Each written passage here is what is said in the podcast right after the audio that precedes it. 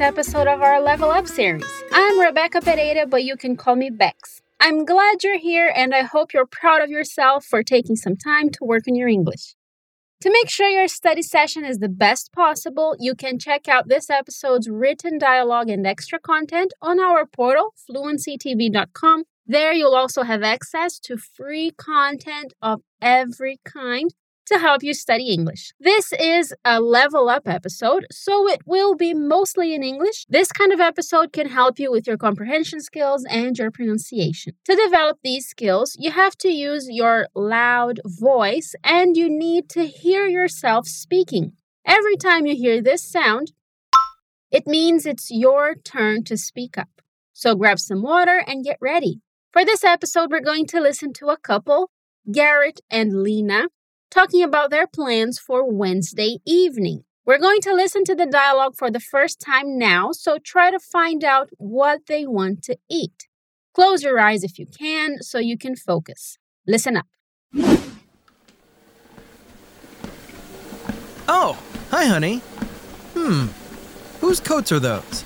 Hello, baby. Ah, the kids' friends are here. They're supposed to be studying upstairs. If you say so. Well, did you know there's a new Thai restaurant next to the mall on Palmer Avenue? No idea. Well, I'm down to Thai food tonight. You can say that again. Then we could stop by the mall and look for some winter clothes. I heard there's a legit sale going on. Thai food and new clothes. Pretty good for a Wednesday night. Yep, but we're not gonna make it. True, the kids' friends are here. And are they going out just to eat or do they want to do something else? Listen again. Oh, hi, honey. Hmm, whose coats are those? Hello, baby. Ah, the kids' friends are here. They're supposed to be studying upstairs. If you say so. Well, did you know there's a new Thai restaurant next to the mall on Palmer Avenue? No idea. Well, I'm down to Thai food tonight. You can say that again. Then we could stop by the mall and look for some winter clothes. I heard there's a legit sale going on. Thai food and new clothes. Pretty good for a Wednesday night. Yep, but we're not gonna make it. True, the kids' friends are here. Okay, let's get started. Garrett is the first to speak. He says, Oh, hi, honey. Mm, whose coats are those? So he just got home and he sees some coats that he normally doesn't see. So he asks a question with whose, which means de quem, asking who owns it. Quem é o proprietário daquilo? Ready to say it? Repeat. Oh, hi. Honey. Oh, hi, honey. Whose coats are those? Whose coats are those? Oh, hi, honey. Mm, whose coats are those?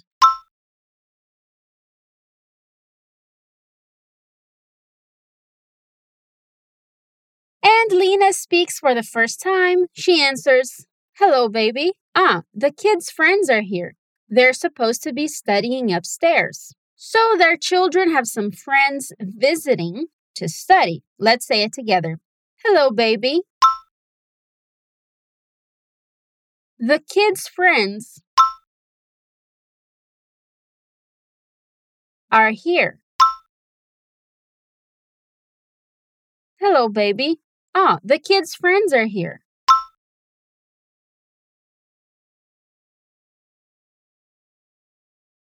If you are reading along with the dialogue, you may see that we are using an apostrophe to indicate that the friends belong to the kids. We say the kids' friends, os amigos das crianças. When we have a plural ending in S, we can simply add the apostrophe and we don't need to double the S necessarily. Say it again. The kids' friends are here. Nice. And the last part of her line is they're supposed to be studying upstairs. Here we have supposed to indicating that she's talking about something that people expect, that she expects. Repeat. They're supposed to be studying. Upstairs.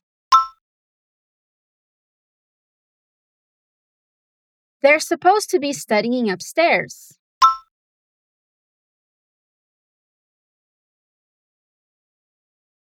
The kids' friends are here. The kids' friends are here. They're supposed to be studying upstairs.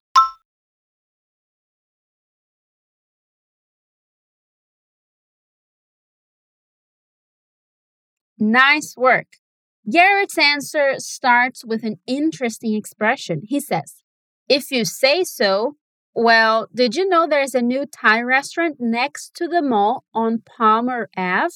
If you say so is a way of expressing that you don't feel that what the other person said is actually happening or that it's truly possible. So he doesn't think that the kids are actually studying. Ready to say it? Repeat. If you say so, if you say so, well, did you know there's a new Thai restaurant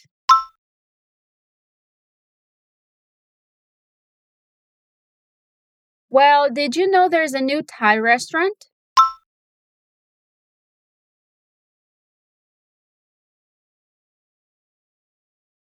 Next to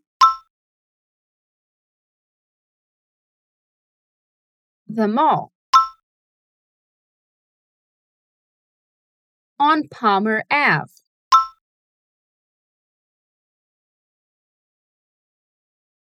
Next to the mall on Palmer Ave.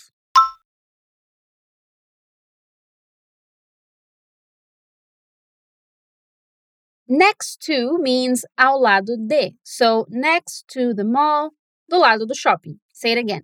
Next to the mall on Palmer Ave.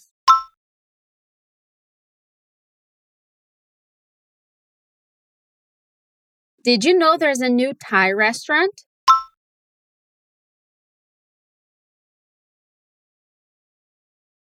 Did you know there's a new Thai restaurant next to the mall on Palmer Ave?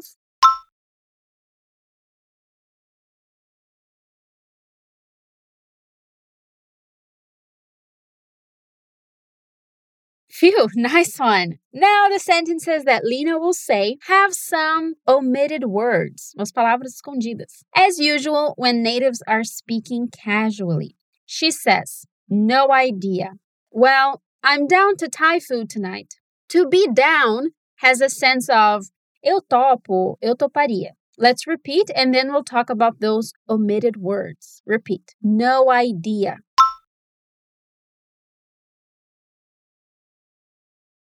Well, I'm down to Thai food tonight.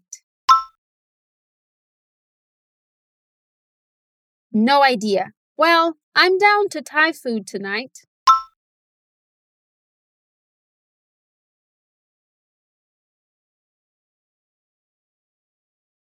The full version of her answer would have the verb have in the beginning, and again the verb have after down to. So the sentences would be I have no idea. Well, I'm down to have Thai food tonight. Repeat. I have no idea. I'm down to have Thai food tonight.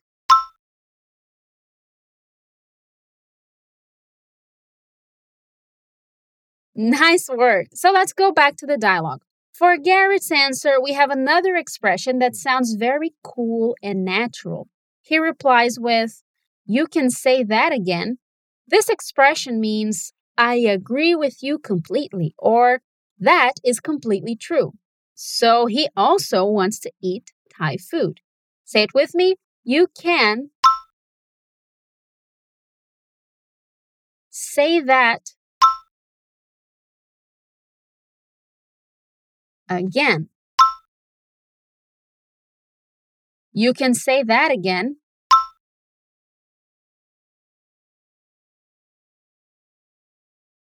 And he continues with, Then we could stop by the mall and look for some winter clothes. I heard there's a legit sale going on. Then indicates that you are talking about the continuity of actions in the past or future, like e depois or e aí in Portuguese. Let's say it together. Repeat. Then we could stop by the mall. Then we could stop by the mall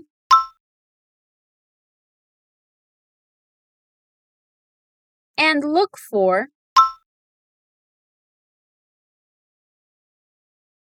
some winter clothes.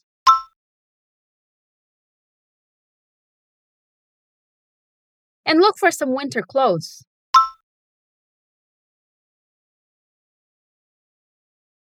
Then we could stop by the mall and look for some winter clothes.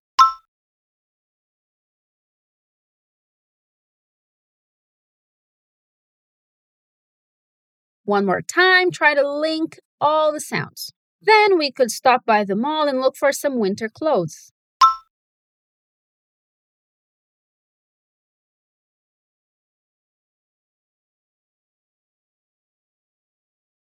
Nice. Let's continue. Repeat. I heard there's a legit sale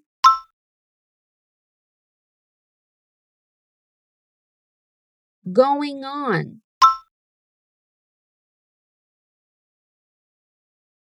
I heard there's a legit sale going on.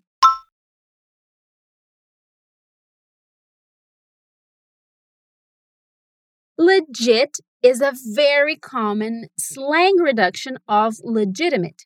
It describes things as real and true. So, a legit sale is a real sale. Things are cheap for real. Say it one more time. I heard there's a legit sale going on.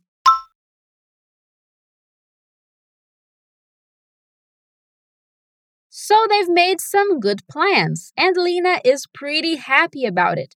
So she replies, Thai food and new clothes?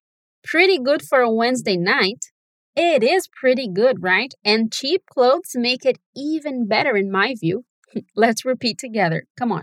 Thai food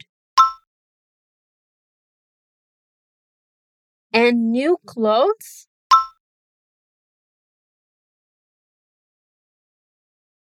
Thai food and new clothes?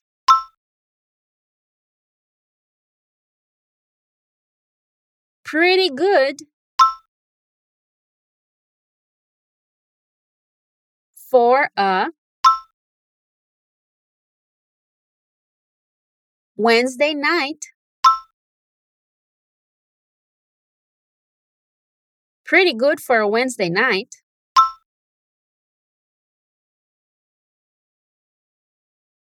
Thai food and new clothes? Pretty good for a Wednesday night.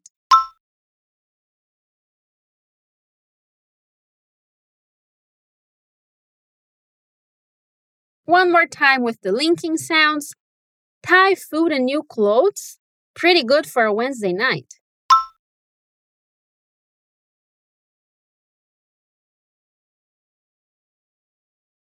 Awesome work. Things seem fine, but let's check out Garrett's answer. He says, Yep, but we're not gonna make it. Make it is a real cool expression. It means to arrive somewhere or do something successfully. So Garrett thinks their plans won't happen. They won't make it. Let's say it. Repeat. Yep. But we're not gonna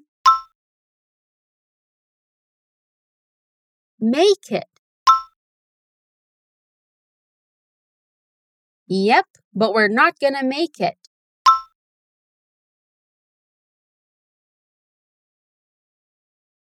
Do you remember why they're not gonna make it? Lena's reply and our last sentence is simply true. The kids' friends are here. Oh, yeah, their kids are home with some friends to study, remember? Okay, say it with me. True. The kids' friends are here. True, the kids' friends are here.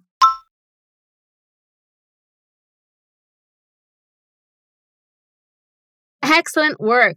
Unfortunately, none of their plans will actually be possible, but maybe next time, right? That was the last sentence in today's dialogue. Now it's time for us to listen to the whole situation again. Come on, listen up.